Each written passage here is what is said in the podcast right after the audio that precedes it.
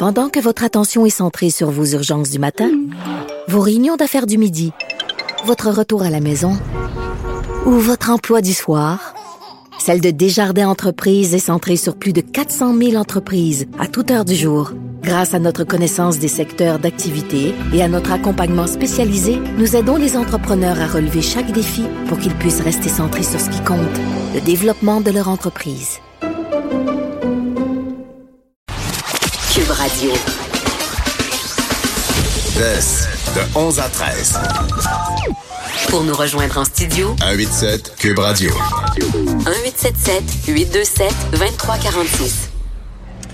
On est de retour et on va parler musique avec euh, Stéphane Plante. Salut Stéphane. Salut Vincent. Ça va bien? Ben oui, toi? Ben oui, écoute, euh, avant de parler de, de, de, tes sujets du jour, parce qu'on est au Festival d'été de Québec ce soir, c'est le festival, euh, en fait, c'est le, le, le, la soirée électro. Est toi, euh, je t'imagine pas beaucoup écouter de l'électro. Est-ce que je me trompe? J'ai déjà eu une curiosité. je suis allé quelques fois dans des soirées où j'avais des amis qui étaient DJ, mais je t'avoue que ma, ma, culture de l'électro, après les années 2000, elle a des trous un peu. il, y a des, il y a des incontournables qui me manquent. Je comprends, je comprends. Et on va parler de... En fait, plus des, spectateurs que d'un groupe pour commencer, parce que dans un show de métal, un couple qui s'est fait remarquer pas pour la bonne chose. Oh que non. Euh, une petite histoire coquine en, partant. Je suis, je suis, tout rouge en studio en ce moment. Une chance que je, suis tout seul à Montréal.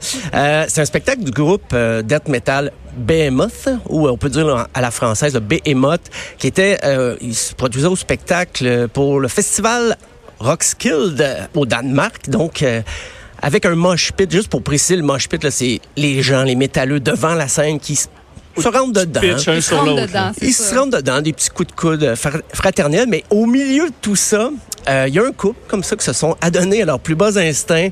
Euh, la, la, la, fille du couple a décidé de, de se pencher et de donner une petite passe d'amour oral. De, sucer. De sucer, voilà. C'est dans mon, c'était dans mes notes, mais je suis tout gêné. Tu vas le dire. tu vas le dire. Ben, c'est ça. Elle a quand même, elle a fait une pipe à son chum dans un contexte de show métal. Euh, on s'entend que c'est pas du funk à la Barry White, tout ça, c'est pas une musique euh, lascive. Puis le chanteur dans le dans le mosh pit, dans le mosh pit, c'est dangereux, c'est quand même dangereux à la limite? Oui, et je pense à ajouter à l'excitation peut-être. Et là, les gens s'en sont rendus compte à un moment donné et tout le monde s'est tassé, ce qui fait qu'on voit quand même assez bien sur Instagram ce que le chanteur du groupe a posté parce que lui il a dit je suis pas un vétéran, que j'en ai vu des choses, euh, mais en 30 ça, ans, jamais vu. Ça, c'est étonnant. J'ai jamais vu ça en 30 ans de musique. Il dit, j'ai vu des gens m'insulter, j'ai vu des, des gens me lancer des vêtements, me lancer des projectiles, j'ai vu des gens se battre devant moi. Dans un show de métal, il y a tout ça qui arrive. Mais il dit ça, c'est la première fois que je constate un couple qui s'adonne comme ça avec euh, beaucoup d'intimité.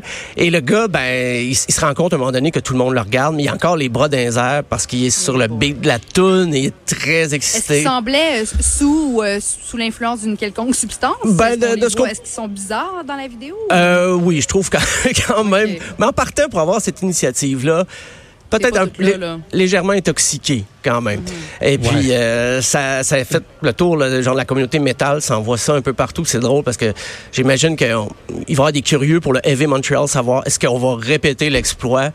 euh, je sais pas si c'est arrivé à Slipknot euh, cette semaine. Ben, non, mais ce qui est arrivé à Slipknot par contre, c'est que des mosh pits, il y en avait plusieurs, mais il y en a eu un fait rare, du moins rarissime selon moi. Il y, il y en a eu un dans le VIP. Ah, mon Dieu. Et euh, où généralement c'est assez tranquille. Ben oui. Et euh, les gens sont là debout à boire leur bière. Mais non, il y a vraiment un moche, ça s'est pitché l'un sur l'autre.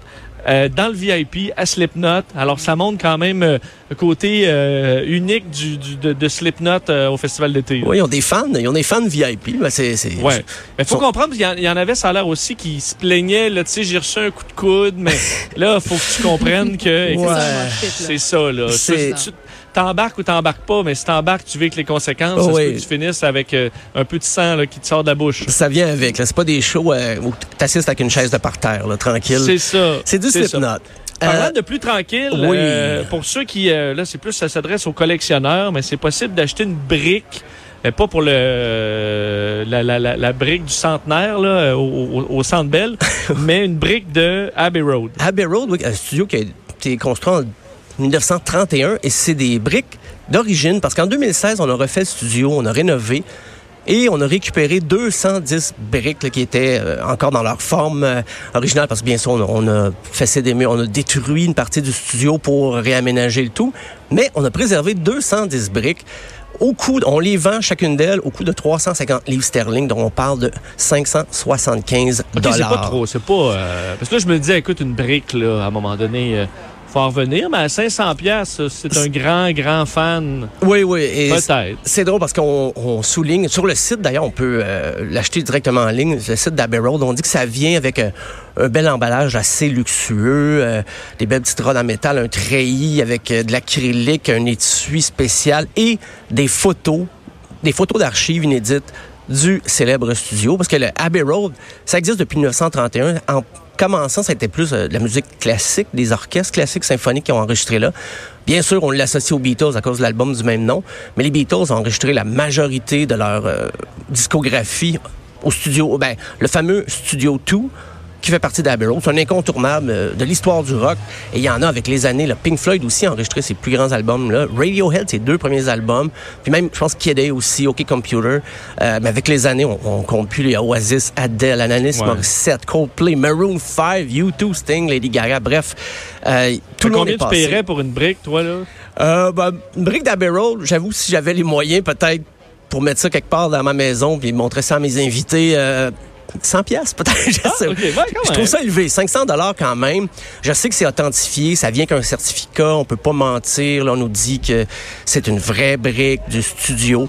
Mais je me dis des fois, je ferai un détour dans les Laurentides puis j'irai chercher des, euh, des briques du studio Morin Nights qui est un peu laissé à l'abandon. Donc, c'est un joyau québécois Ouais. de la musique. Mais rendu euh, là, je pense que tu peux juste en prendre une, là, une Ouais, brique. ouais, ben c'est ça. Là-bas, tu peux. euh, Il n'y a pas de briques à 500 dollars dans les Laurentides euh, au studio Morin Nights, mais c'est un beau, un beau souvenir, mais je trouve ça cher payé quand même. On a beau dire que les, une partie va euh, réussir à payer des écoles de musique euh, à Londres, mais je trouve ça quand même, euh, c'est c'est comme une façon de plus de faire de l'argent parce que beaucoup de gens maintenant se tournent vers des solutions, euh, mettons, euh, domestiques pour enregistrer des albums. Les gens paient moins qu'avant pour aller en studio.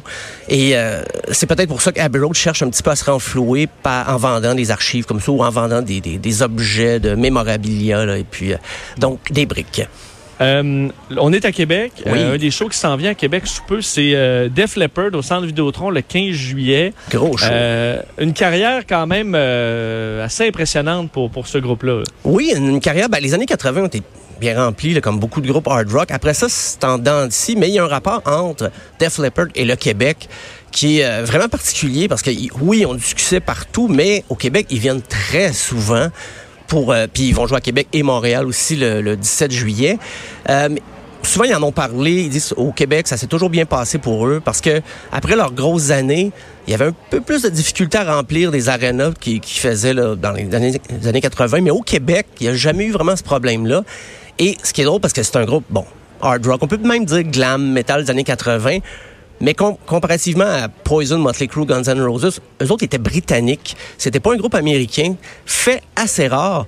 Euh, ils ont été populaires aux États-Unis bien avant l'Angleterre. Et même que les Anglais, ils ont snobé longtemps parce qu'on ils étaient trop populaires en Amérique du Nord. On n'appréciait pas le fait que c'est là qu'ils faisaient leur argent, les plus grosses tournées.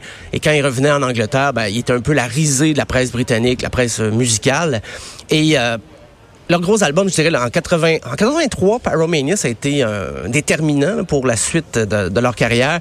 Mais sans contredit, le fameux album Hysteria de 1987, un album lourd d'histoire parce que il s'est euh, été fait dans la douleur, je dirais, parce que le batteur, il a eu son accident pendant qu'il commençait les enregistrements et il a perdu un bras et avec sa détermination, il a réussi à tout réinventer un système de batterie adapté à son jeu pour une seule main et avec des, des, des pédales Ouais, pour les fou, pieds. C'est fou.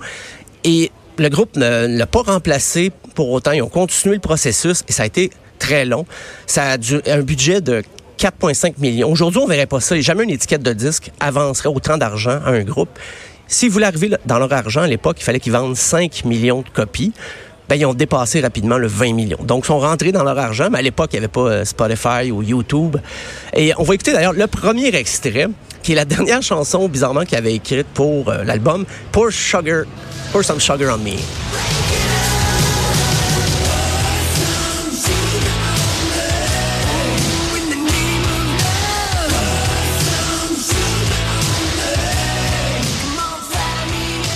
Ben, ça passait bien, ça. Ça a Ben oui. pas si pire. Si ça vous donne pas le goût d'aller au show, je sais pas ce que, ce que ça va prendre. Mais en show, est-ce que tu sais s'ils sont encore euh, sur la coche? Ou? Qu'il y a Ben, de bandes qui vieillissent mieux que d'autres? Ouais, ben moi, ce que j'ai vu dans les, les images euh, sur YouTube qui sont parvenues, c'était c'était correct encore. Ils ont perdu un guitariste en cours de route, là, euh, mort d'overdose, euh, Steve Clark, en 91, si je ne m'abuse. Euh, mais semble-t-il que c'est encore... euh, oui, les fans sont, sont contents et ils enchaînent des hits. Dans les années 90, ils ont essayé de faire de l'alternatif. Ils ont voulu toucher du grunge. Malheureusement, ces chansons-là ne sont pas retenues pour le, le- set actuel. On, on y va avec les... Des fois, quelques nouveautés qui sont glissées. Je regardais des set, euh, cette liste là, plus récents, mais c'est en majorité... euh, juste juste l'album Hysteria, il y avait sept singles là-dessus. Parce que quand le réalisateur a fait Mutt Lange, a réalisé l'album, il voulait compétitionner avec l'album Thriller de Michael Jackson. Il y avait une obsession, puis il se disait, l'album Hysteria, faut pas qu'il y ait de, de, de remplissage. faut que ça soit toutes des, des chansons pop qui vont pouvoir jouer à la radio. Ben, il y en a eu 7 sur 12. C'est- beaucoup, quand même. Même aujourd'hui, c'est rare qu'on voit ça, 7 extraits d'un album qui ont, qui ont quand même assez marché. là. Et justement, en dernier, on, on va se laisser sur une petite pièce qui fait partie des plus gros hits. Euh, les gens de ma génération, ça a été pour plusieurs leur premier slow. Euh, c'est la pièce Love Bites. Ouais, ouais, oui.